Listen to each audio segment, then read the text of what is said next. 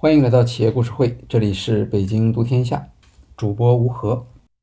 本期我们继续讨论领导者战斗力的养成这个案例。在上一期音频中，我们提到了佩洛西如何在党内崭露头角。这一期我们的主要的内容会围绕着他如何从加州走向全国，成为民主党的全国领导人。那么在上期时候，我们其实提到了，当时民主党在全国选举中间表现不好，那佩洛西和加州这个地方的表现呢是比较好的，所以他觉得有机会去竞争民主党的主席。呃，当然，民主党主席不是一个就是特别高的职位，是一个重要的职位，但不是一个特别高的职位。呃，这样说的一个证据就是。我们很难举出任何一个民主党主席的名字来，他和列宁党是不太一样的，就是他没有一个明确的领导核心。说起民主党的领导层呢，一般是几个机制，比如说，如果你本党的总统，那当然总统最大是吧？然后就是参议院里的这批民主党人，然后是众议院里的这一批民主党人，然后还有民主党全国大会。因为全国大会是要决定总统人选的嘛，所以他的权力也很大。另外，他还决定党的纲领，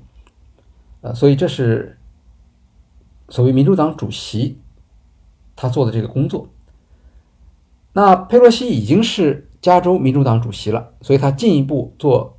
全国的民主党主席，呃，听上去也有他的合理性。他自己觉得比较有信心，因为他成绩是不错的，虽然他的资历不算。资历有点不足，但是他的成绩还是很不错的。因为加州是全国最多的州，然后加州的表现又很好，又有这个技术上的创新，然后他本人在这个里面还起了一个很重要的作用。然后到了华盛顿去竞选这个民主党主席的时候呢，他也有一些基本的选票，比如说加州当然是支持他的，然后还有一个。马里兰州也支持他，这个当然是他家里做了工作。那后来纽约州的这个库莫州长也表态支持他，所以他有三个州的支持，呃，也不算特别少。另外呢，他觉得他在华盛顿呢认识不少人，因为他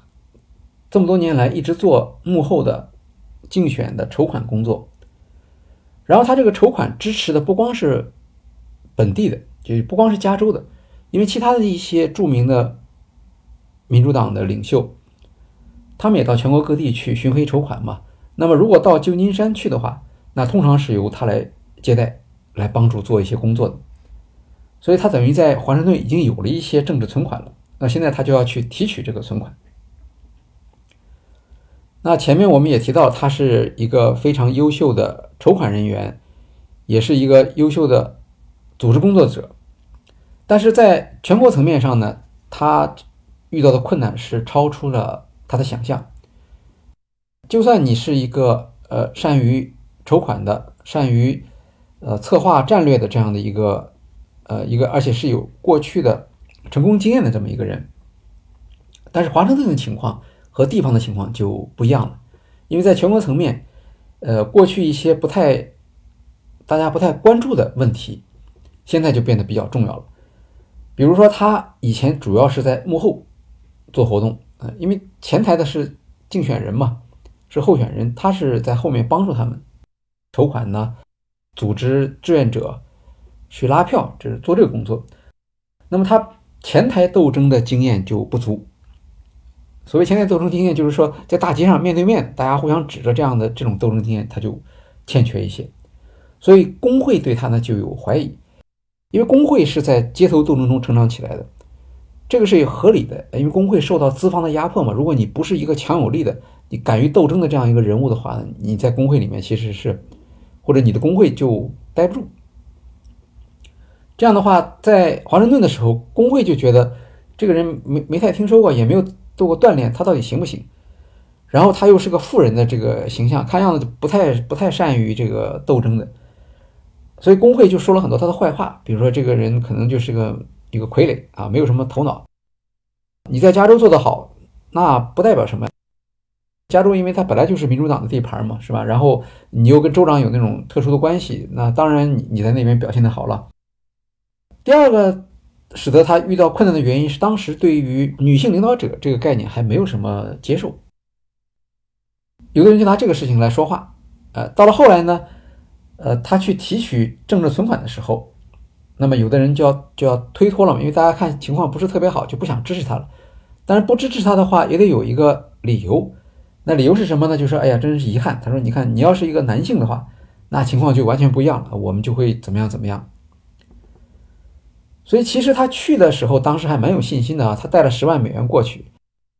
租了房子，还聘请了一家公关公司，啊，准备继续筹款，大干一场的。但是，一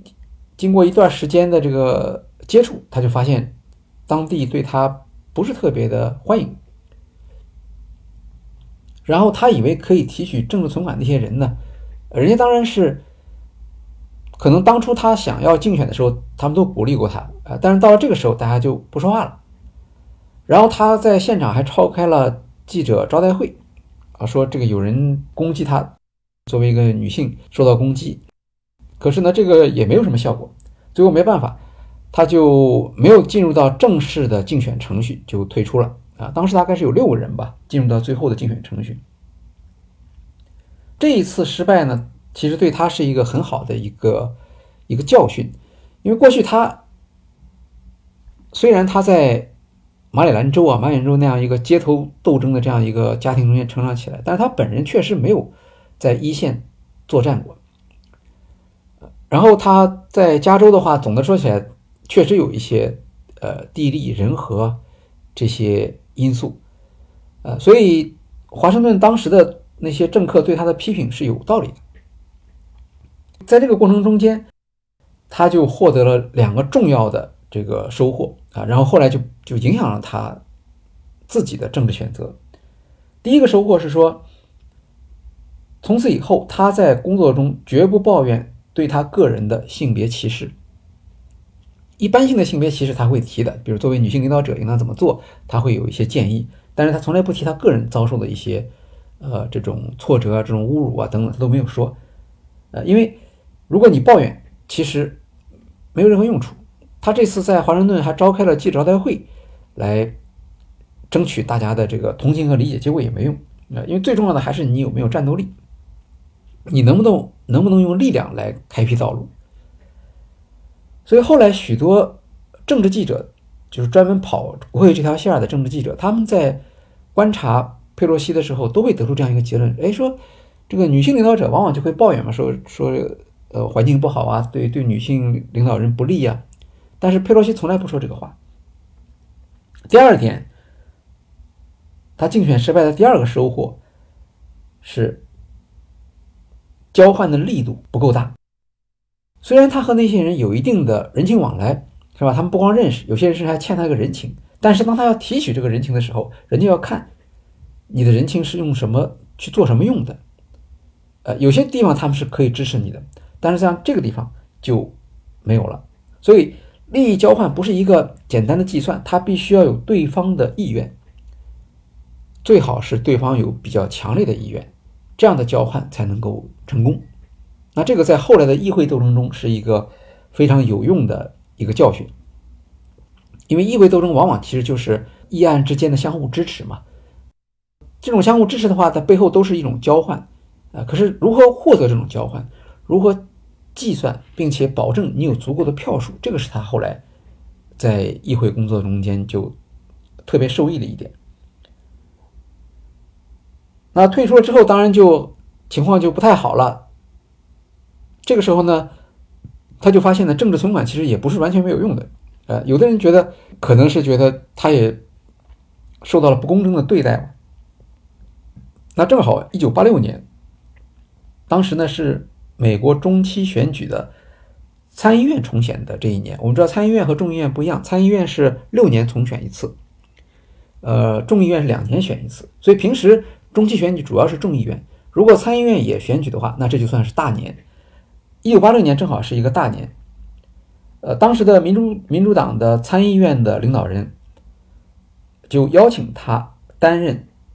这一年参议院竞选委员会的财务负责人。这个职位呢，一方面是因为呃他在筹款方面确实很出色啊，另一方面也算是对他的一个安慰吧。呃，结果这一年运气很好，一九八六年，民主党在参议院选举中间一下子增加了八个席位，重新成为多数党。那么作为这个竞选团队的成员嘛，他也是受益人。然后他不光是出色的完成了收款，呃，不光是出色的完成了筹款任务，同时也在这个过程中间就增加了他在华盛顿的政治存款。当然，这只是一个插曲。结束之后，并没有后这个团队竞选胜利了，也就解散了。他还是要回到旧金山了。那回到旧金山之后，佩洛西其实已经确认了，他还是愿意去从政的。啊，但是选择什么方向，当时他其实遇到了很大的困难。据说他一度是想要竞选旧金山市的市长。那么后来权衡了一下，还是放弃了，因为他的政治经历里面缺乏行政这一块儿大家都不了解他。你要为本地工作，你你得是一个熟人嘛，做不到这一点，所以他就没有办法。就在这个时候呢，旧金山的政坛上出现了一个新的机会。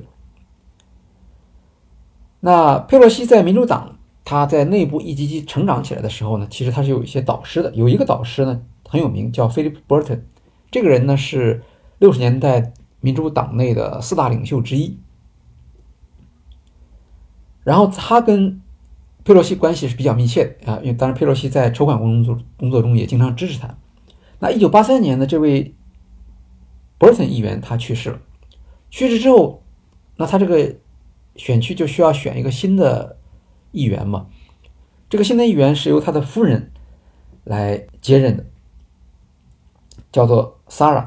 Burton，但是紧接着这个夫人呢，她也没有多活几年。到了一九八七年的时候，Sarah Burton 也病逝了。那 Sarah Burton 病逝之前呢，他就要指定一个相当于接班人这样一个角色嘛。当时他指定的就是佩洛西。这个决定还有一定的呃意外，因为当时大家还觉得奇怪，为什么他会指定佩洛西？那么像这种，呃，职位，呃，大家想，其实她为什么她能够，呃，丈夫死了之后传给妻子呢？其实就是他内部的话还是有一些，呃，就相当于土豪的那种关系啊，他们的掌控力是比较强的。但是到了他妻子这一代之后，他也就结束了，因为他们家后面就再没有人了。那这个时候就要选一个外来的人，他们就选中了佩洛西。虽然是有。导师的这个人望帮着他，然后他也接手了一个政治机器啊，因为县城的有些基层组织，但是他还是要去选的，就这个不是一个封建制的，他还是要在呃旧金山去参加国会议员特殊选举。这种特殊选举就不像过去那样像两年一度了，因为因为这个议员去世了，所以必须得选一个新的议员出来，所以他就去接受了这个。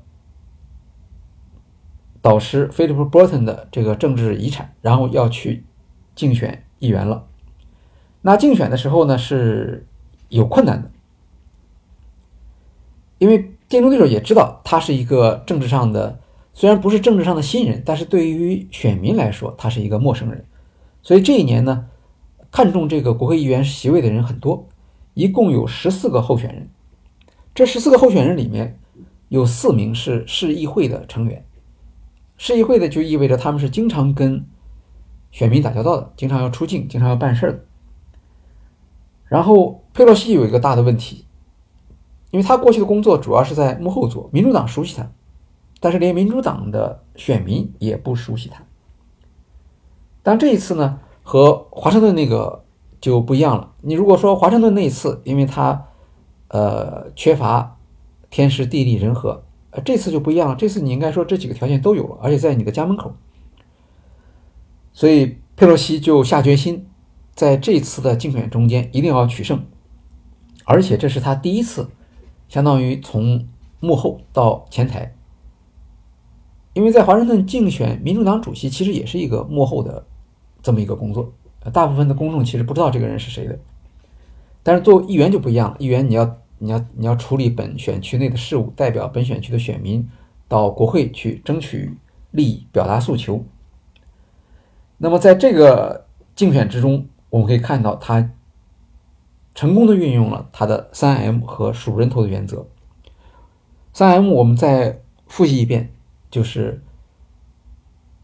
金钱、沟通和动员。啊，我们先来看金钱这块，就是筹款，筹款是他的强项了。他跑到华盛顿去办了一次筹款的午宴，那每个宾客的价格是一千美元。这次午宴呢，一共筹集了六万美元。为什么要去华盛顿筹款？这个我们后面还会再提到。然后整个筹资说六十天的时间内，他就筹到了六十五万美元。然后为了保险，他还从自己家里头拿了二十五万美元。最后整个这次竞选，他筹到了多少钱呢？一共是筹到了一百万美元。那一百万美元是一个什么概念呢？是他的排名第一的。竞争对手的三倍，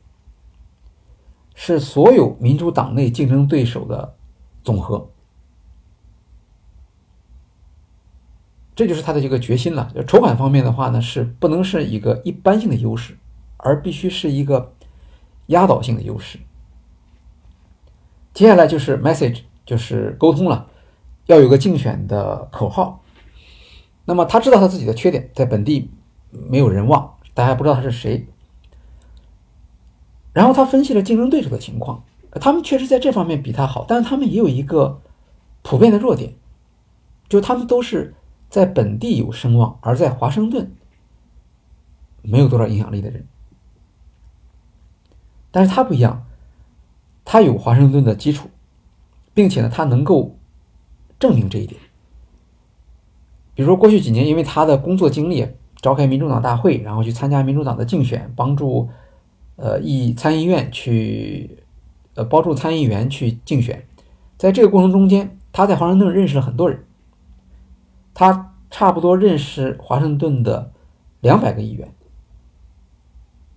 众议院四百三十五个人，参议院一百个人，呃，加起来五百多号人，他认识其中两百个人，这是一个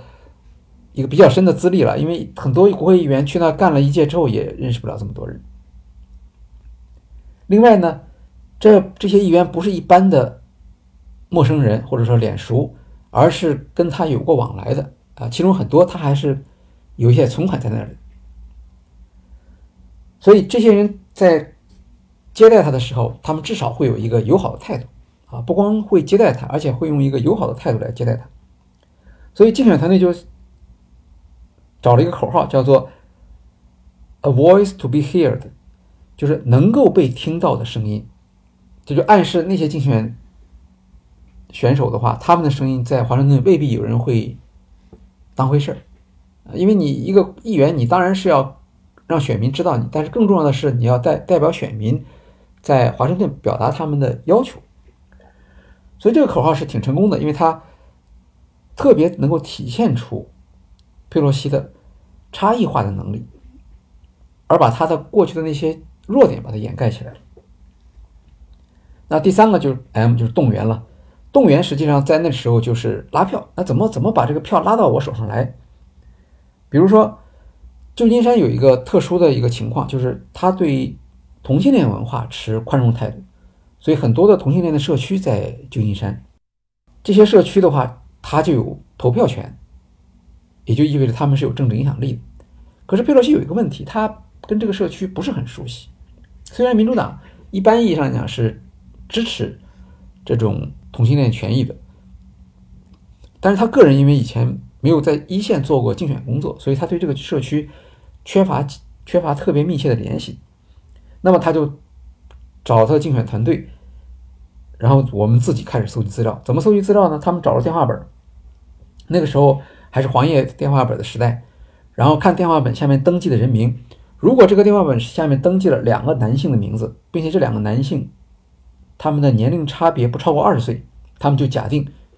这可能是个同性恋的家庭，然后就给他们寄资料。资料的重点是说我的艾滋病政策是什么。然后他还利用他的性别优势，是吧？他是个女性的政治领导人，那么请了当地的六名著名的女性活动家，把他们的把载有他们背书的这种材料寄给选民，同时他也对选民进行细分，如果是寄给黑人女性的话，那么替他背书的女性活动家就变成了黑人。最后当然是这个佩洛西本地的家族势力了，就是他们的意大利社区，啊，这个是他的算是他这个基本盘吧。那个时候佩洛西的父亲已经病重了，但是他父亲是做选举出身的嘛，所以他觉得还是要不放心啊，就派了他哥哥来看一看。然后他哥哥去了，去了之后就检查他的选民地图画片、志愿者动员、拉票计划。最后觉得很不错，跟他爸说：“说我们没有什么可以可以贡献的地方，他做的比我们都好。”在这次选举中，除了这里面的三 M 原则之外，数人头原则也发挥了一个重要的作用。这里面其实是有一个呃一个教训在里头的，就是他们当时做了一个模型来计算和竞争对手的这种差距，最后他们推算的最坏的情况下，他们会落后于竞争对手一千张选票。那么反过来说，如果我能够保证再多一千张选票的话，那我的当选就是有保证的。可是佩洛西那时候说说我们得保险，呃，尽可能把差距放大一点。然后他们就说多争取五千张选票。那五千张选票是很不容易的，呃，因为基本上大家都是用相同的方法来做拉票的工作嘛，所以只要是登记的选民都被大家给挖光了。那这五千个人从哪来呢？只能从未登记选民叫做缺席选民里面去找，呃，因为这些缺席选民其实他符合选民的资格，但是他不去投票啊。比如常见的情况就是年轻人，年轻人一般不不会去投这种什么国会议员的票，他们可能总统的票他们去投一投。然后后来的统计的时候发现，就真的是真的这个竞选结果公布的时候发现，他们这五千张选票，呃，当时所做的这个慎重的决定是很有道理的。因为在登记选民中间，他的领先幅度非常小，他最后只比竞争对手多四百五十票。后来是靠着缺席选民，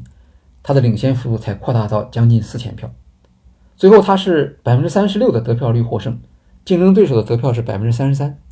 所以其实是一个相当接近的这样的一个一个水平。那为什么会出现一个错误呢？错误是因为他们当时利用的政府数据是错的。政府当时给他们的数据说，我们的选民有十万人。但是政府没有说这里面是有误差的，就是有上下百分之四的误差。那百分之四的误差正好就是四千人。如果这四千人都给了竞争对手的话，那这场选举他们就输掉了。在这个意义上来讲的话呢，呃，他在第一次真刀真枪的选举中间，其实就很好的上了一堂课。这个数人头是绝对不能出错的。当然，我们也看到他的组织能力了。比如说，这些选民不是缺席选民吗？那那上哪去找这些缺席选民呢？那佩洛西学习的就是马丁路德金的方法。马丁路德金那个时候是很困难的啊，因为受到这个白人主流社会的打击嘛。那他怎么样团结黑人呢？他就用家庭聚会。所谓家庭聚会，不是那种吃吃喝喝的家庭聚会，而是有的时候是舞会啊，有各种各样的形式。就是当地的一个社区领袖，他开一个会，那么通过家庭网络来征集会员。这个家庭聚会网络在佩洛西手上发挥了一个很重要的作用。他们举办了整整一百场家庭聚会，每次家庭聚会开始前都是佩洛西到场去去讲话嘛，让大家认识他。其实重要的不是他的政治主张，重要的是让选民知道有这么一个人，是变把变成一个熟人熟脸，这样的选民就会给他投票。第二个，通过这种家庭聚会，年轻人愿意参加，而年轻人多半是缺席选民。把这些缺席选民登记下来，让他们去投票。然后在做这个工作的时候，他其实是有一个资本的，因为一九八四年他承办了民主党全国大会，当时在旧金山市，他找了一万人做志愿者。现在他自己要竞选了，这一万人的志愿者就变成他的资源了。当然不是所有人都会去愿意去支持他的，可是呢，他就比他的竞争对手有了更多的开展家庭聚会。然后从中挑选领导人的这样的一些优越性的条件，当然，在这过程中，他也不放过任何一个机会啊。比如说，有钱人的社区，他也去送材料，啊，然后他把自己包装成就像是共和党一样。比如在有钱人的社区中间，他就不提他的那些民主党的主张了，他提的是反对提高个人所得税。哎，那这个有钱人社区就会就会对他有好感嘛？因为最后的结果是百分之三十六的选票，可是民主党。在这个选区里面的比例大概是百分之三十三，所以大家都说他肯定是从共和党那儿拿到了选票。好，这样的话呢，一九八七年他就取得了在他的政治生涯中一个里程碑意义的胜利啊！这次是他从幕后到了前台啊，并且是呃从他的他三 M 加上数人头理论一个都不少，全部都用上了。包括他的这个战略管理的能力，全部都用进去了。那么这个胜利的话，给了他一个很大的信心。这次他又回到了华盛顿，这次他以后就不再去竞争民主党内的那些那些，就是民主党主席这种，在他看来是幕后的工作，已经不能够让他满足了啊！他要真正的在国会的舞台上去发挥作用。但是到了国会之后，第一件事是要学习做国会议员。呃，因为美国的国会历史很长，这里面有很多的传统习惯，一个新人是不太容易在短时间内掌握的。另一方面呢，议员的时间又有限，对吧？你一届议员就两年，两年你得有成绩出来，没有成绩出来的话，可能下次你就选不上了。所以，一个新的国会议员最重要的是要掌握自己的优先事项，然后管理好自己的这个优先事项，特别是议员的主要工作是立法。参与立法至少是，那么你也得在立法里面留下自己的痕迹，你不能只是给别人的议案去投票啊。当然这个也很重要，因为代表你选区的立场嘛。但是好像给人感觉就没有做其他的工作。整个众议院有有四百三十五名议员呢，常见的主题其实这些议员大部分都已经做过了，或者都有人把持了。它里面有很多委员会，那些资深的议员他们其实就是把持这些主题，比如说预算啊，比如说能源。商务这些都是重要的，这个呃比较敏感的立法的主题，但是这些东西大家都有了，所以他一定要找一个自己的突破点。那么好在就是他的家乡给了他这样的一个突破点，因为旧金山当时是同性恋文化比较兴盛的这么一个社区，那么艾滋病的问题在旧金山就是一个重要的话题。可是艾滋病在国会，就是在华盛顿，它还没有成为一个中心话题。因为华盛顿是老年人为主嘛，呃，他们都不太了解这个这个病。像里根总统当了八年总统，好像据说是跟艾滋病的讲话只有一次。另外，艾滋病这个病情在全国虽然就是已经死亡人数大概是那个时候他他去的时候已经达到两万人了，可是呃，主要是在不同沿海的地区嘛，内地其实没有没有发生特别严重的这种传播。所以在当时，艾滋病是一个。新的议题，也是很多议员他不了解的，因为他的选民也没有这方面的要求，所以他就选择了这个。那后来他选择了艾滋病、人权、呃 LGBT、少数民族、妇女权利，呃还有环境保护等等，这这就是基本上代表了佩洛西的一个呃他关注的或者他起领导作用的政治领域。由此呢，他就打上了一个标签儿，这个这个标签在国会说他是民主党里面的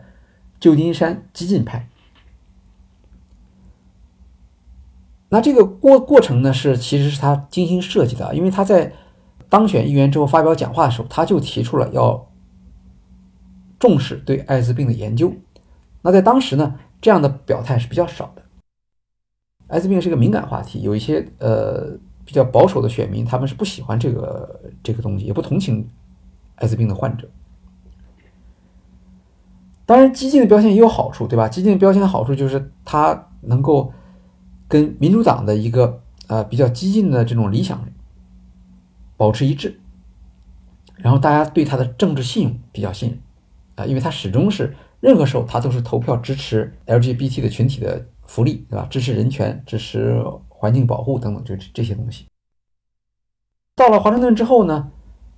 他紧接着的一个重大的任务就是怎么样能够在政治上能够比较活跃的一个表现。呃，他当时去了之后，马上就领导了一个全国性的争取艾滋病权利的运动。但这个还不是一个议员的核心工作，核心工作是能不能推动立法。啊，当时的艾滋病立法工作其实已经有人在做了。最早的艾滋病立法是他的导师，就是那个 Philip Burton，第一个人是他做的。在这个领域中，他不是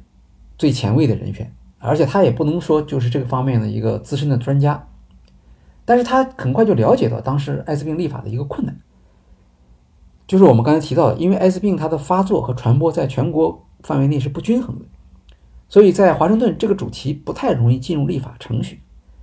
那么像来自旧金山的议员、来自加州的议员，他们在这个方面比较活跃，可是他们起草的这种议案往往无法进入投票环节。我们知道，在国会里面有很多的专业委员会啊，经常提到某个议员的时候。总会讲他是哪一个委员会的成员，那这些委员会做什么呢？其中一项重要工作就是审议这个议案，也就是说，你这个议案你要先交到委员会，然后委员会再向议长去提交，决定他是不是投票。而艾滋病的法案大部分就到了委员会这里就卡住了，因为委员会都是老先生们，他们觉得这个呃也许很重要，但是它不是最优先的事项，国家的事情很多，所以你这个可以等一等。那么佩洛西。就觉得在这个方面，他可以做一个工作，叫争取议案进入表决环节。然后他想争取这些委员会的委员的给个方便。可是这个时候他发现呢，其实不是那么件容易的事情啊，他自己的城市政治存款就不够了，他不得不启用他父亲的政治存款。然后他就找了一个叫做规则委员会的主席，这个人叫 Claude Pepper，啊，他当时已经八十八岁了。跟他父亲是同岁，这位 Pepper 当年是跟他父亲一起做国会议员的。那故人之子来了，那么算是我们的孩子嘛，他就帮了个忙。这样的话，虽然大家都觉得特别吃惊，但他还是同意把佩洛西提交的两件修正案列于列入这个投票表决的环节啊。所以这个时候他就立功了啊，因为别人做不到的事情，他能够做到。当这是。走了关系了啊！这个虽然是有有有有有成绩，但是还是不是那么令人信服嘛。但是不管怎么说，他的下一届的议员基本上是稳定了啊，因为第一届议员到了华盛顿能做的事情就不是很多的。可是当时在华盛顿的初期，他就展现出他和其他政治家不一样的地方，就是他特别和善于和竞争对手，甚至和敌人来建立这种合作和交换的关系。呃，他是民主党。那个时候的政府是里根政府，里根政府是共和党，比较保守，所以他总是批评里根政府说对艾滋病不够热心，反应不够快，支持力度不够高，啊，这是他们俩对立的地方。但是他也有跟里根政府合作的地方。一九八六年的时候，里根政府他的美国军医总监发布了一份手册，啊，一个比较简单的三十六页的手册。这个手册里面其实就是讲医学常识，说。日常接触，比如共用坐便器、拥抱、隔壁的艾滋病患者打喷嚏，这些都不会传染艾滋病。好，就是一个一个宣传性的材料，政府材料。佩洛西呢，看到这个材料之后就觉得很好，他就给自己的选区每一个居民都发放了这部手册，就相当于在旧金山这里面，他就率先做这么一个工作。这个工作并不是政府要求的。但是他表示了他对政府工作的一个肯定，呃，因为美国军医总监他是一个比较不像政客，他是一个专业人员，比较有诚信，所以佩洛西觉得这个虽然是共和党做出来的东西，但是他仍然觉得这个很好。然后第二年，里根政府就知道了佩洛西的这个做法，他们就很赞赏，所以后来里根就下了一个命令，给全国一亿个家庭发放这样一份宣传手册，那这就算是个大事了。对于艾滋病的宣传推广工作，其实是一个一个重要的一个事件。在这个事件中间，我们看到，其实佩洛西是巧妙的，相当于运用自己的一个杠杆性的力量。本来他只只管那么小的一个选区嘛，对吧？但是他在这个选区里面做出了一个姿态，赢得了政府的赞赏，然后客观上推动了政府向全国全国一亿个家庭发放这种手册，实际上就是满足了他的要求。啊，就是唤醒大家对于艾滋病的认识，呃，减少对艾滋病的恐怖，这是他的一个工作方法。他的另一个工作方法就是当时就开始要找盟友了，结盟。那刚开始的时候，那两个法案他是用了他爸的政治存款，但是也就用完了，而且整个国会的人可能都知道了，因为他一个新议员上来就能够把法案提交表决，这个就非常显眼嘛。然后这个对他的形象不见得友好。你作为一个党二代，那上一辈的人可能会多少有点照顾，但是这个这种照顾并不能给你增加你的政治资本，所以他还必须要自己来想办法，在自己的工作中。去争取盟友，建立自己的独立的、面向未来的政治资本。这个时候，他要他就很善于抓住一些特殊的机遇。啊，这里面我们可以讲一个故事，是他跟一个资深议员叫做 Jack Mercer 这个人的关系。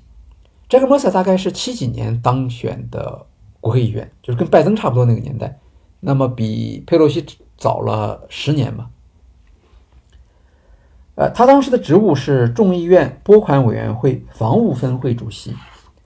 啊，众议院最重要的委员会就是拨款委员会，因为这是管财政预算的。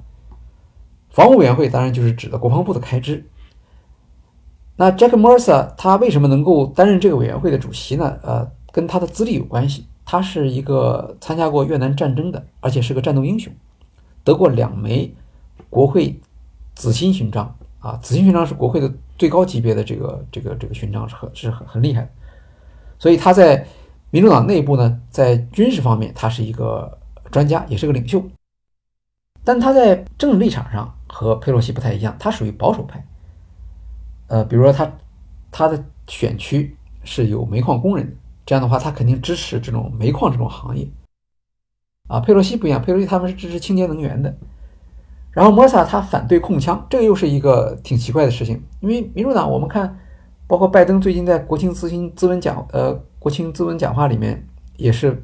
提出控枪的这个目标嘛，呃，但是摩萨他反对控枪，而且他还支持增加国防开支，啊，这个也很正常。你要是在那个国防委员会里面去工作，你你你要是天天想着去削减开支，恐怕也很困难。所以这样的。这个 Jack Mercer 和佩洛西两个人看起来是代表的是，呃，比较比较不同的类别嘛。呃，可是 Jack Mercer 在当时是非常有权势的这么样的一个民主党，所以佩洛西是需要跟他建立起一个呃联盟。那找什么机会呢？当时佩洛西进入到国会不久，就出了一个事儿，伦理委员会。对一宗涉嫌腐败议员的处罚，要进行听证和投票。我们看《纸牌屋》里面提到了，提到过，就伦理委员会啊，主要是国会内部的，国会自己的，相当于一个反腐机构。那这名议员呢是 Jack Mercer 的盟友，然后他的主要错误是资金使用不当。那么这个是一个好像是一个很明显的错误嘛，所以大部分议员投票都赞成对他进行处罚。结果没想到佩洛西这个时候他就站出来投反对票。他说啊，这个议员虽然是有错，但是呢情有可原，主要是因为他这个钱是相当于挪用。当时是他的团队，就是国会的工作人员啊，可能是工资太低。啊，他把这个钱呢用于去补贴他们的收入了。虽然这个钱呢不应该这样用，因为事先已经说好了用途，相当于吃空饷嘛。但是他没有拿到自己口袋里头来去啊，而是用于照顾他的工作人员。那么佩洛西的意思是说，这个制度上确实有不合理的地方，因为国会工作人员的收入实际上是法律规定的，很多年没有调。这个情况呢，对于这个人的做法，他有错误，但是他类似于我们。经常听到的一个词儿就是小金库，可能这个属于财务上的一个不规范的做法，但是不一定能达到需要处罚的程度。这是佩洛西的立场。那当时他还是个新议员嘛，然后像这种事情，那新议员一般都是比较比较理想主义的嘛，绝对不能允许有任何的这个呃贪腐行为的。而且大家都投了赞成票，他却要站出来投反对票，这个就特别的显眼。而且这个时候就引起了 Jack m e r s a 的注意。因为他很孤立，而且这个人是他的朋友，他也没法保护他。可是有一个人站出来替他说话，这个性质就不一样了。所以他对佩洛西有好感，并且对佩洛西说有什么事可以找我。然后他们就开始走动起来了。走动起来之后，有一天到了佩洛西的办公室，他发现佩洛西办公室里有一尊小的塑像，是用煤块做的。杰克·莫萨知道佩洛西和煤矿没有什么关系嘛，他就说：“你怎么会有这么一个东西？”然后佩洛西就告诉他说：“说这个不是我的，这是从我父亲那儿继承来的。我我那儿是没有煤矿，但是我父亲马里兰州有煤矿，他曾经帮助过煤矿工会的工人，他们为了感谢他，就送了这么一个用煤块做的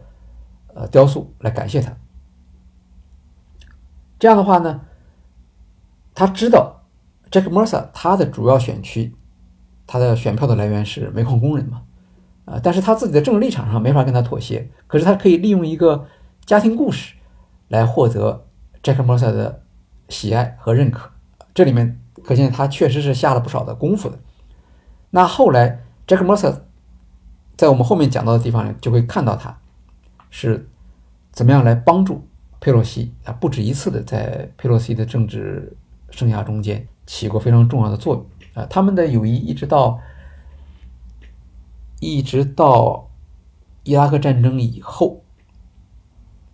呃，摩萨是哪一年去世的？好像是二零二零一几年去世的。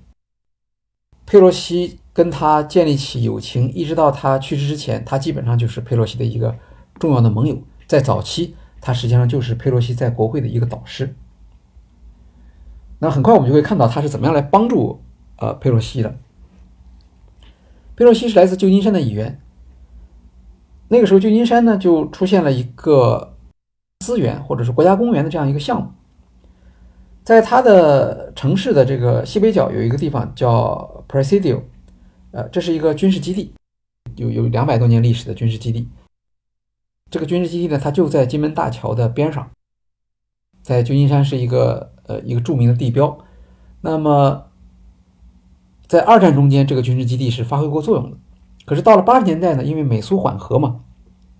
再加上后来冷战结束了，是吧？那军事基地呢，它的作用就不像原来那么重要了。而且美国的国防重点也转移了，呃，从常规的这种军事力量转向这种精确打击什么等等。那样的话，就意味着这个国防部的钱要挪到别的地方去用了。那像这样的一个基地，一年的维修费用、维护的费用大概要七千万美元。所以国防部就觉得不行了，不能承受了，所以他们就跟国会在预算里面就提了一个建议，就是我们把它关掉，这样可以节省一笔钱。然后那个时候是共和党当总统，关掉了，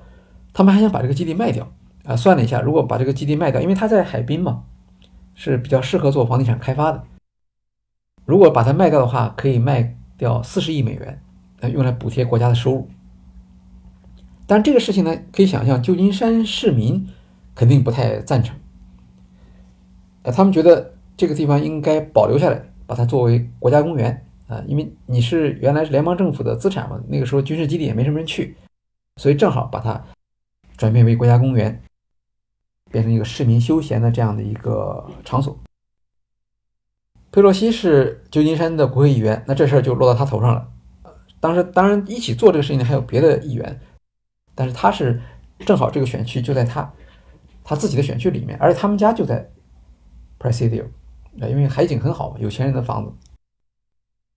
那当时呢有两个问题，第一个，你你得改成国家公园，你得国会立法得通过才行。第二个呢，国家公园是要花钱的，这个钱谁来出？本来关闭军事基地就是为了省钱嘛，然后你要是变成国家公园要花很多钱的话。那政府可能就不一定乐意了啊，尤其是这个时候政府还是一个共和党的政府啊，他们的最重要的事情就是削减开支啊，小政府。那佩洛西就去研究这个事情，他和另一个议员就找到了这个基地关闭之后改为国家公园的法律依据啊，所以就很正常，这个就不需要重新立法了。本来过去就曾经有这样的一个规定，说这个公园如果呃说这个基地如果不再继续使用了，那就应该还给旧金山人民。所以他拿到了这个依据之后就很高兴，就去找 Jack Mercer，因为 Jack Mercer 是拨款委员会里面防务委员会的主席，他就管这个这类这类事情。然后波斯呃这个 Mercer 呢，他看到佩洛西来这样处理这个问题，他就知道呃他是缺乏这个政治经验啊，但是他因为欠佩洛西的人情，所以他就在这个问题上就决定去帮助他。因为他自己是有这方面的专长的。所谓专长，指的就是国会议员怎么样把联邦政府的钱拿到自己的选区里面去。这个呢是一个正常的政治操作啊，所有的议员其实他们都是这么干的啊，因为选民选你去，不就是为了给自己争取权利吗？呃，他老家好像是在呃宾州一个叫呃 Jacksonville 的那么一个地方啊，据说那个地方呢，因为他当了很多年议员嘛，那个地方的公共建筑上都有他的名字。啊，就是大把的把国家的钱往自己家里面放。那么他跟佩洛西就说说你不要去提交这个法案，说把这个 Presidio 基地交给旧金山。啊，为什么呢？因为这个基地可以变成国家公园，但是基地要变成国家公园的时候是要花很多钱来清理的。如果你把这个基地没有清理好就交给旧金山，那么清理的费用就需要当地的老百姓来付钱了。呃，老百姓当然支持建国家公园，可是要他们自己付钱的话，那你的国会议员可能就当不成了。那怎么办呢？呃，这个事情上他非常有经验。他说：“正好我们做一个做一个相反的议案，我们不去不不要求国家把基地交给旧金山，我们就要求国防部不准他关闭基地。他不是就是想关闭基地然后卖掉吗？你是怕他卖掉对吧？那么那你就不让他关，他不关不就卖不掉了吗？”但是不关不是说只是不是我们的我们的目的，对吧？我们不关得有个理由，不关就是说他那么多年搞军事基地，他把这个地方都破坏掉了啊，所以你你必须得把它恢复原状。这个是众议院防务呃众议院拨款委员会防务分会，他们是有这个权利去要求的啊，所以佩洛西就提交了这个法案，然后得到了这个委员会的支持。这样的话呢，国防部想要关闭这个基地就没关成，反而得花钱去做清理这个工作。这一清理就清理了好几年，等到最后把实在不行了，就是基地就不能再维持了，国家完全没钱了。那那个时候，他国防部已经为了清理这个 Presidio 这个基地，已经花了六千五百万美元了，还没有清理完成啊！这是但这可见这个这个清理工作的费用是。就是多么大的一笔费用，这个是因为，呃，Jack Mercer 他以前做过这方面的工作，所以他很了解这里面的危险，这样他就帮助了佩洛西避免了一个一个很大的一个坑。如果是掉进去的话，他这几年的日子就就很难过了。好，当他们无法再阻止国防部把这个公把这个基地关闭的时候。就需要有一个承接的方案了，佩洛西就做了一个方案。这个方案的基本的意思就是，主体变成国家公园，一小部分拿出来作为商业开发，这个也是合理的。那就是好像是用商业开发的这种获得的收入来维持这个国家公园日常的经营，这个是听上去是合理的。那个时候呢，国会又发生了变化。就是在佩洛西打算把它变成国家公园的时候，国会是民主党，但是等到这个时候，国会已经变成共和党的，总统还是克林顿啊，那是九九十年代的中期，所以他要去做共和党的工作。他做共和党工作的话，就是用的这个方案。哎，他说：“你看，我们你们不是反对这个大政府嘛，对吧？你们反对这个政府增加财务开支，但是我这个方案呢，我并不要求政府增加很多财务开支，相反。”我这个方案是一个高度市场化的，呃，用我们的话来说，就是市场配置资源的一个解决方案。你把一部分开发成，呃，旅游观光或者是房地产、呃，高尔夫球场什么等等，那它的收入就可以维持我们这个国家公园的日常需要，啊，这样的话不就既能够增加这个本地的呃旅游和民众的这个服务，同时呢，我们又不需要国家花很多钱，这个方案呢，后来。就的确得到了议会的批准，包括当时是加州的共和党人，其实他们背后都在支持佩洛西。因为他们虽然反对大政府，但是在自己家里头花钱，这个一般还是同意的。所以这个法案呢就通过了。通过了之后，这是一九九五年呢，是由克林顿签署生效的这个法案，而且他当时还把克林顿请到了那个就 Presidio 这个地方去去去做一个活动。然后媒体对这个事情就有一个评价，他说，他们说共和党的国会居然会同意在民主党的基地旧金山建设一家国家公园，而且这家国家公园的耗费超过了其他所有的国家公园，包括非常有名的黄石这种公园，他们整个联邦政府在那些公园里花的钱都比不上 Presidio。这个 Presidio 这样的话就变成了佩洛西的一个形象工程。对吧？政治家都是一样，到哪他都要，他都需要，不管哪个地方的政治家，他都需要有一个形象工程呃，金门大桥历史太远了，他他赶不上。呃，但是 Presidio 它靠近金门大桥，也是大家会关注的一个地方。而且这个东西一用用好几十年呢，一直到现在，这就变成了他的一个在旧金山本地的这样的一个政治资本，对吧？大家一一一看到这个公园，就会想到这个公园当时是呃佩洛西。他主要他是主要牵头人吧？你看这个时候是一九九五年，然后围绕着公园的这个管理的，包括它的费用的这个争争论呢，从来就没有停过。然后在我们准备这个案例的时候，我们又查了一下，结果发现最近还有这个方面的讨论。拜登上台之后呢，我们知道搞了一个美国的基础设施的建设的这样的一个大项目啊，一万七千五百亿美元。那么在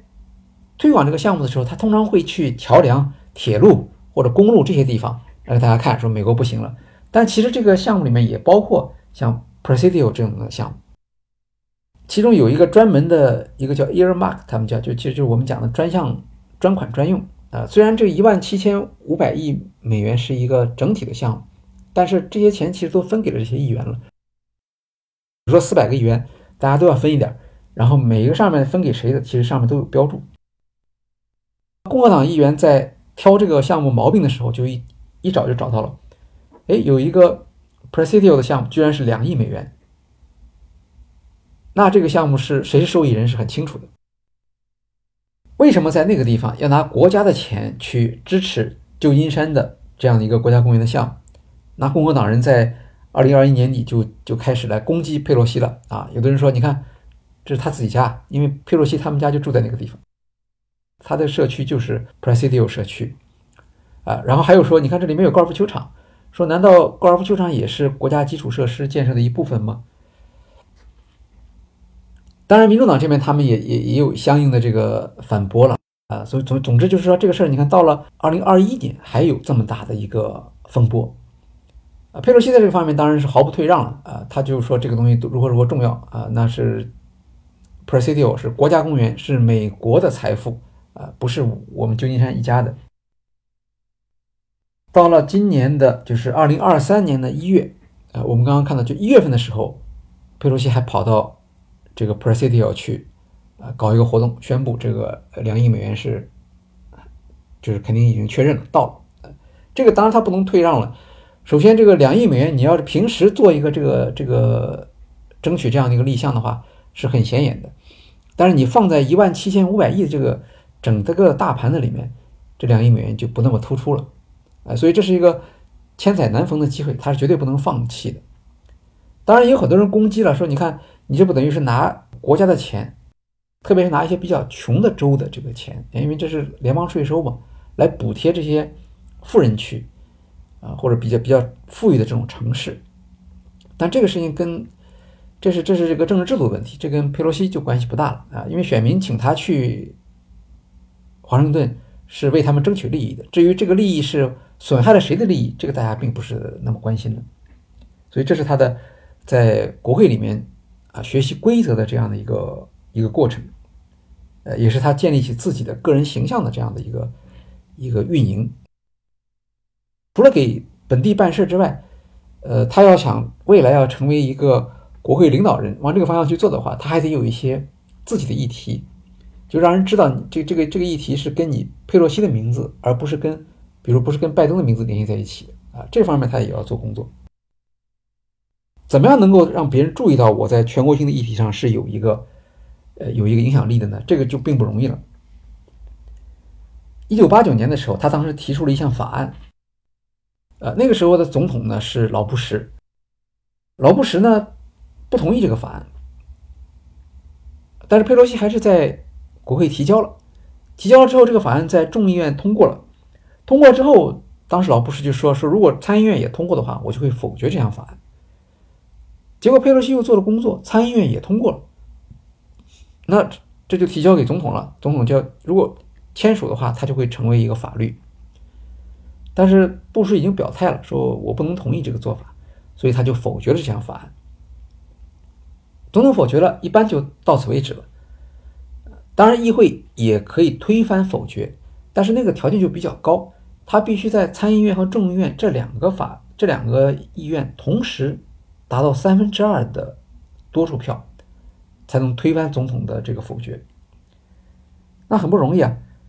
哎，但是佩洛西这个人就抓住了这个机会啊，他知道这个事情确实很不容易啊，但是这件事情一旦办成了，或者在他看来认为这个事情是必须办成的，因为他认为这是一个正确的法案，所以他就下了消耗了一个很大的一部分的政治资本，在众议院里面做工作。结果没想到就被他办成了，最后众议院以三分之二的多数票通过，推翻了总统的否决，提交参议院。如果参议院再达到三分之二多数的话，那不管总统愿不愿意，这个事情就已经是法律了。这个时候布什就有点着急了，他知道不能在参议院通过，不然的话他在政治上就会比较被动，所以他就跟这些参议员呢打招呼。打招呼的时候呢，他当然也不能说这个这个这个法案就不对，或者你们就不要投票。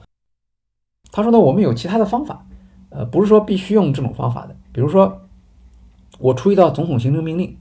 那么它的效果跟你们这个法案是一样的，但是这样的话呢，就不需要这么兴师动众了。好，他做了这个工作以后是起作用的，最后这个法案在参议院就虽然仍然是多数，但是没有达到。推翻总统否决所需要的三分之二多数，这个法案就搁浅了。佩洛西当然很关心这个事情，他也知道布什在给参议院做的这种承诺。那么在他看来，这个承诺也是可以接受的，因为最终的目的就是一个嘛。好了，这是在一九九零年一月的时候再提交参议院去投票，然后等了等了，过了一个月，布什没有表态。又过了一个月，还没有表态，啊，为什么呢？因为布什也也想，就是当你刚开始的时候，大家群情激愤，所以就很容易通过一个法案。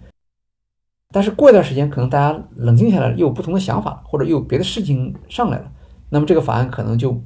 没有那么强的支持了。所以他觉得放一放比较好。但是佩洛西看来不是这样看的，所以到了一九九零年的四月份的时候。华盛顿邮报突然登出了一篇消息，把这个事情捅出来了，说这个法案在参议院为什么没有通过，是因为布什总统向参议员们做了保证，而且他们还拿了一条证据，就是当时有的参议员可能就跟总统说，就是这个事情口说无凭嘛，啊，能不能给我们一点书面的东西？那布什就写了一个便条，手写便条，没有。不是一个政府文件啊，但是在便条里面他说了那个意思，就是说我会有一个总统行政命令去给你们。这个便便条的文字呢，就登在了《华盛顿邮报》上面啊，这肯定不是作假，因为他们也不敢造假，万一总统来找麻烦的话，这就这就麻烦大了。然后登出来之后，布什就比较被动了啊。我们知道老布什在美国政坛上是有一个非常好的声誉的，呃，就是一个正人君子，所以他肯定不会去。否认他自己说过的话，这这个是他的一个政治操守，也是他的一个政治信用，所以他他认账，就是这个便条是我写的。那么，那怎么解释你后来一直没有发布行政命令这个事情呢？所以他就把这几家大的媒体主编请到白宫，给他们做了一个说明，说这个事儿是有的啊，然后我确实也写过这个便条啊，但是大家可能有个误解，因为很忙嘛，这个忙中出错，这个便条的意思并不是说由总统来发布这样一个行政命令。它是指的是由司法部来发布这样一个命令，啊，效果也是一样的。总之，他想把这个事情呢变小，但是呢，因为现在媒体都在说这件事情，那我我虽然说了这个事情是一个误会，但是我愿意为此承担责任，就是我就按大家误会的时候来说吧，我就发一个总统行政令，然后他就发布了一条替代这个佩洛西法案的总统行政令。作为一个九零年的时候，佩洛西到国会也才三年时间嘛，一个新的议员，他能够和现任的总统，而且总统在这个法案问题上他是专家，大家公认他是在美国最懂这块的人，发生一个对抗，并且能够取得上风。那我们可以想象，佩洛西在这里面，呃，学习到了一些什么东西啊？首先，他肯定是大受鼓舞。世界上最有权势的人嘛，又又又怎么样呢？你只要是占了理的话，他仍然是要承认错误，并且要按照他的要求来做事。后来不知道他是不是总结了这方面的经验啊？呃，历任的，就是自他当上议员之后，可以说历任的美国总统都可以找到在他手上吃亏的这样的一个例子。呃，也就是说，你作为一个领袖啊，你你欺负这个年轻人啊，你欺负。下级这都是可以的，但是这个不算是本事，是吧？你要欺负你的上级，这个就是你的本领了尤其你的上级还是公认的，大家公认的就是全世界几乎是最有权势的这么一个人。如果你能够跟他对打，你都不用把他打垮，你只要跟他不落下风，那你就是一个一个一个响当当的领袖。这个就是佩洛西后来的呃整个的这个轨迹中间能够看到的。特别是他跟到到了特朗普这个阶段，这方面有很多的这个呃文件可以证明这一点。我们看到，就是特朗普本人曾经在推特上发布过一张照片，那个是当时他和佩洛西在白宫开会，讨论叙利亚战争的问题。那是个紧急的会议，参加的人很多。这个会议我们看到一排坐的是政府的人员，特朗普身边就是。美国参谋长联谊联席会议主席米利将军，然后国家安全顾问，整个政府的这边呢，跟跟这个外交、防务政策有关的官员坐了一排。对面呢就是佩洛西这边，他坐中间。那两边呢是国会的两党领袖。坐在桌子边上的只有她一个女性。然后照片里面显示她站起来了，站起来用手指指着特朗普在说话。这张照片呢是特朗普自己发在他的推特账号里的。那时候他的推特账号还没有被封。然后他说：“你看这个，呃，这个 Nancy，他说你看这个 Nancy 已经是控制不了自己了，彻底发疯了。”这么样一个评论。这个照片呢，其实在网络上就引起了大量的这个转发呀。支持特朗普的人就说：“你看这个这个这个这个人多么的不可一世啊，多么的缺乏自自自我认知，他居然用手指。”指着这个美国总统和总统身边最重要的这些幕僚，就像训这个小孩一样来说话。啊，支持他的人就说这个太厉害了，说你看这个什么时候有过一个女性啊能够站起来指责一个国家的最高领导人的？七国集团会议的时候，当时西方领袖也是围攻特朗普，那个时候领头人是谁呢？是默克尔。默克尔站着，特朗普坐着，但是默克尔也没有。拿手指着特朗普，很多人就批评佩洛西啊，说说你这个对国家领导人不尊重啊，这个这个是应该是受到制裁的。结果佩洛西就把这张照片，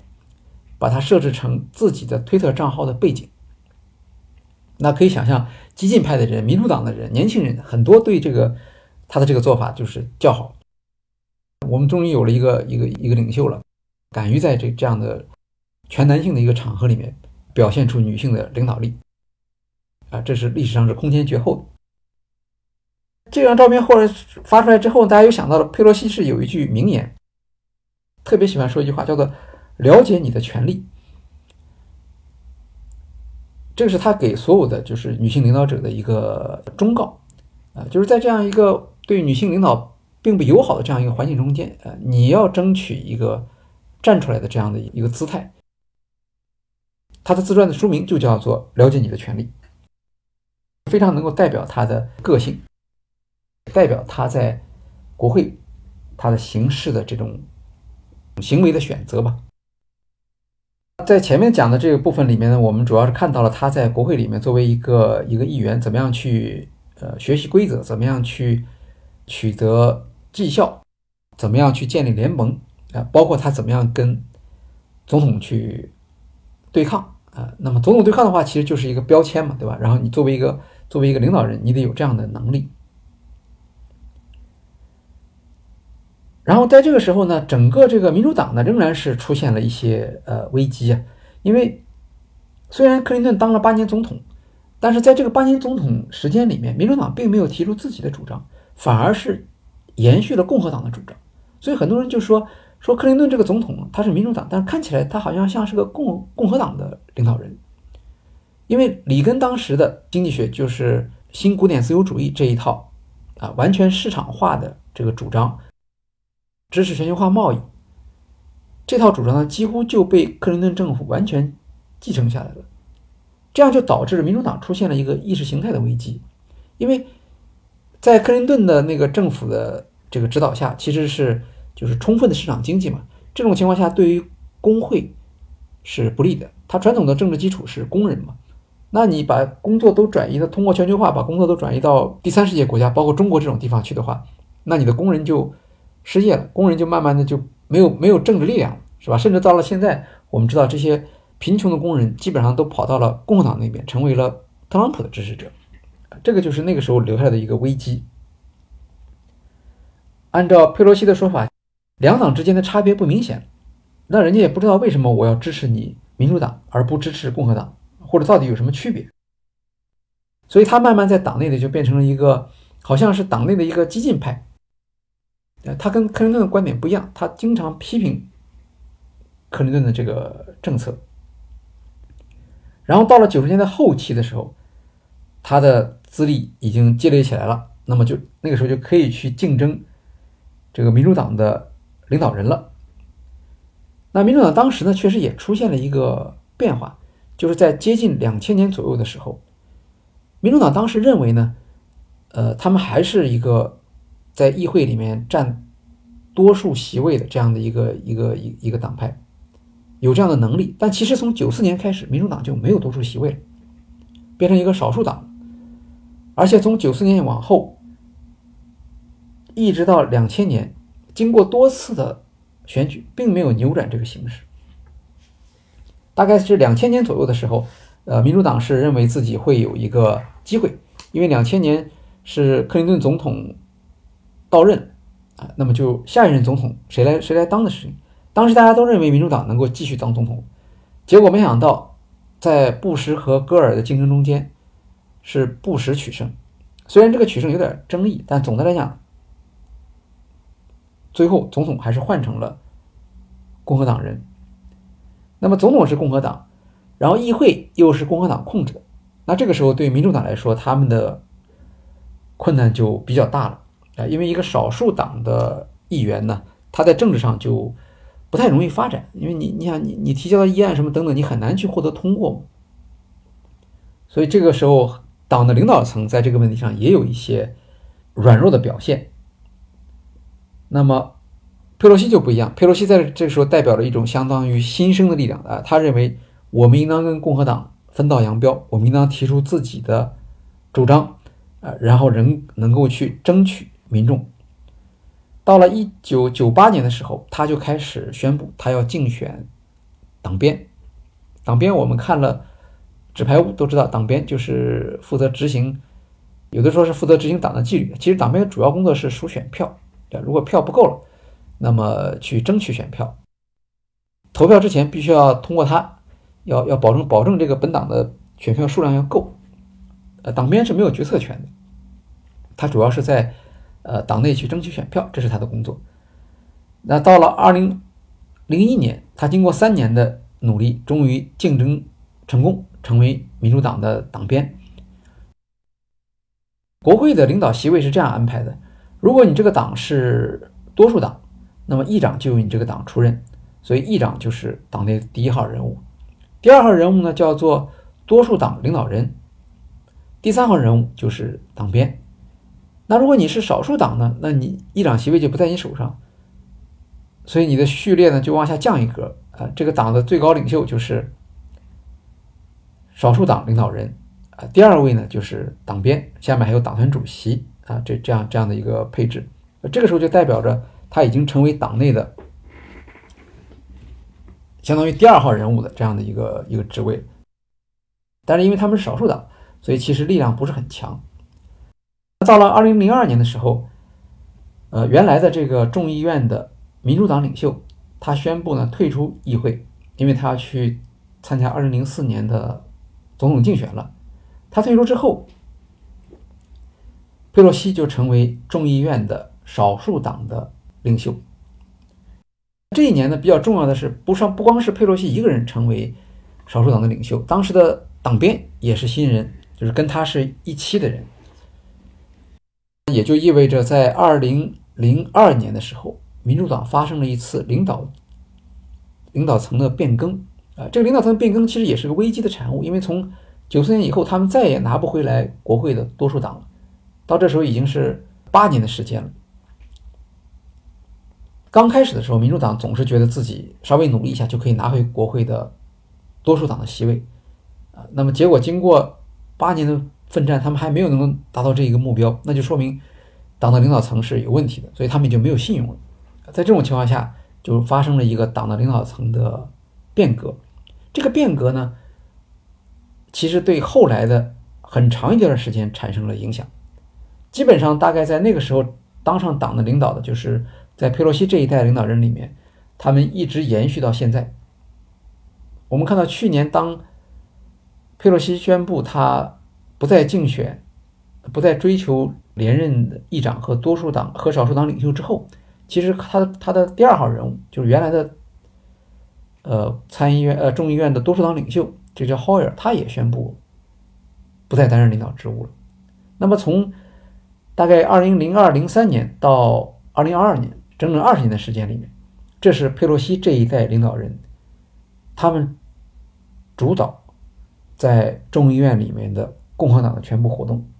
这个是他在后面还有会有大放光彩的这么一个呃一个过程。可是，在他刚刚接手的时候，实际上民主党是比较困难的。他们在选举中间一败再败，就败到什么程度呢？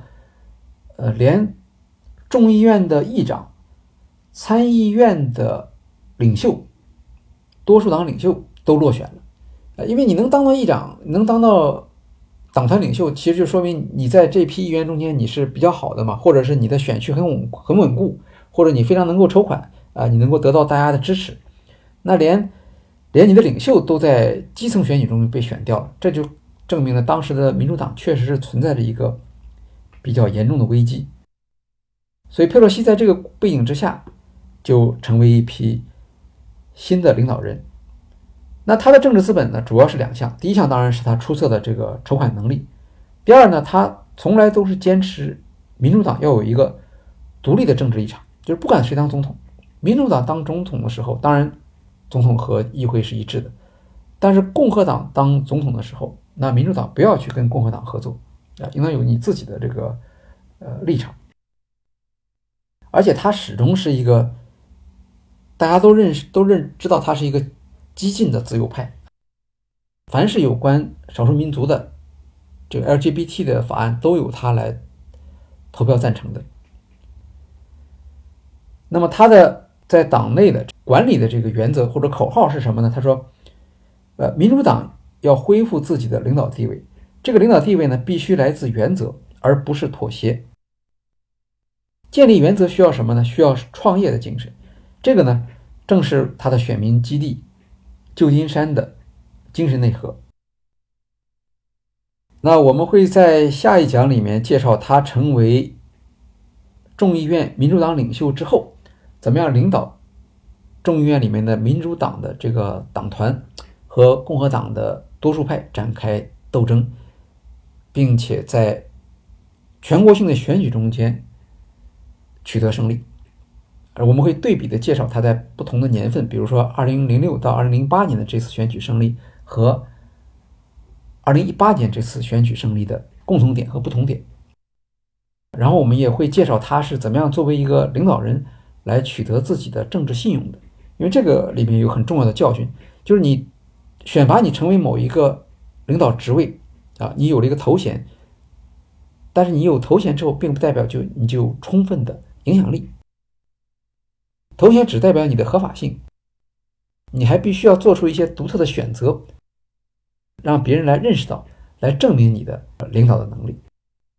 这个是我们下一期要介绍的一个主题，欢迎大家到时收听。好，谢谢各位，我们今天的节目就到这里结束了。